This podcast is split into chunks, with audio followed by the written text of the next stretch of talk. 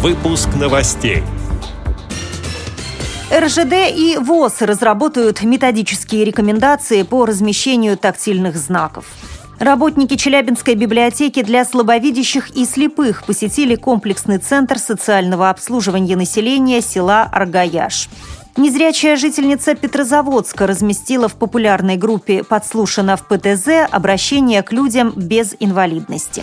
Для детей из Уфимской школы-интерната номер 28 для слепых и слабовидящих провели танцевальный мастер-класс. В Москве прошел спортивный праздник для людей с инвалидностью «Фитнес-день. Жизнь в движении». Далее об этом подробнее в студии Наталья Гамаюнова. Здравствуйте. Здравствуйте. В Москве состоялось заседание рабочей группы по предоставлению качественных услуг для пассажиров с ограниченными возможностями здоровья. Вице-президент ВОЗ Лидия Абрамова отметила, что, цитирую ее слова, «Всероссийским обществом слепых и Институтом Реакомп была проведена огромная работа, в результате которой были учтены практически все замечания и предложения экспертов ВОЗ.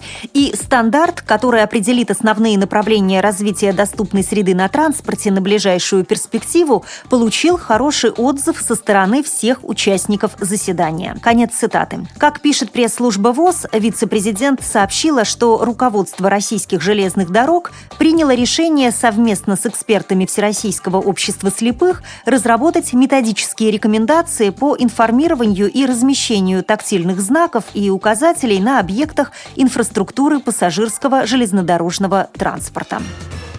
Работники Челябинской библиотеки для слабовидящих и слепых посетили комплексный центр социального обслуживания населения села Аргаяш. Специально для инвалидов по зрению были организованы консультации по использованию современных тифлотехнических средств.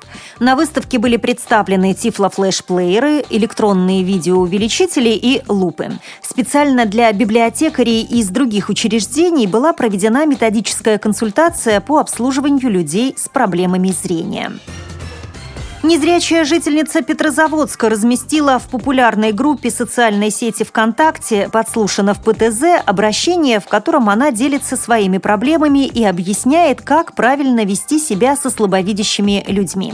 За несколько дней публикация собрала больше тысячи лайков и почти 200 репостов. Цитата из обращения. «Не стесняйтесь предлагать помощь или говорить, если вам что-то мешает в нашем присутствии. Помощь всегда бывает особенно нужна на светофорах, перекрестках и остановках. Ни собака, ни я не могу легко определить, какой подошел автобус или какой горит свет. Также помощь может пригодиться в автобусе или в магазине, в другом общественном месте. Не огорчайтесь, если вам ответили, что помощь не нужна. Возможно, она пригодится в другой раз другому человеку. Конец цитаты. Для детей из Уфимской школы-интерната номер 28 для слепых и слабовидящих студия танца «Чили» провела мастер-класс по современным танцам. Теперь занятия для ребят будут проходить регулярно, рассказывает руководитель студии «Чили» Юлия Денисова. Мы решили провести танцевальный мастер-класс, так как уделяется очень мало внимания детям с ограниченными возможностями, и мы решили создать э, небольшую студию и провести мастер-класс для ознакомления детей с хореографией, современным творчеством и так далее. В дальнейшем, да, мы планируем э, для детей инвалидов по зрению не только танцевальные мастер-классы, но и уроки по карате, уроки по воздушной гимнастике, включая работу на воздушном кольце, на полотнах, шестовую акробатику. Танцевальный проект поддержал спортивно-реабилитационный центр инвалидов по зрению «Луч» и государственное унитарное предприятие управления административными зданиями, которое предоставило помещение для занятий. Далее новости спорта. В Москве на Пушкинской набережной парка Горького прошел праздник для людей с инвалидностью «Фитнес-день. Жизнь в движении». В рамках мероприятия были проведены спортивные состязания и мастер-классы. Как сообщает сайт inva.tv, соревнования включали в себя забеги и турниры по настольному теннису, боче и дартсу.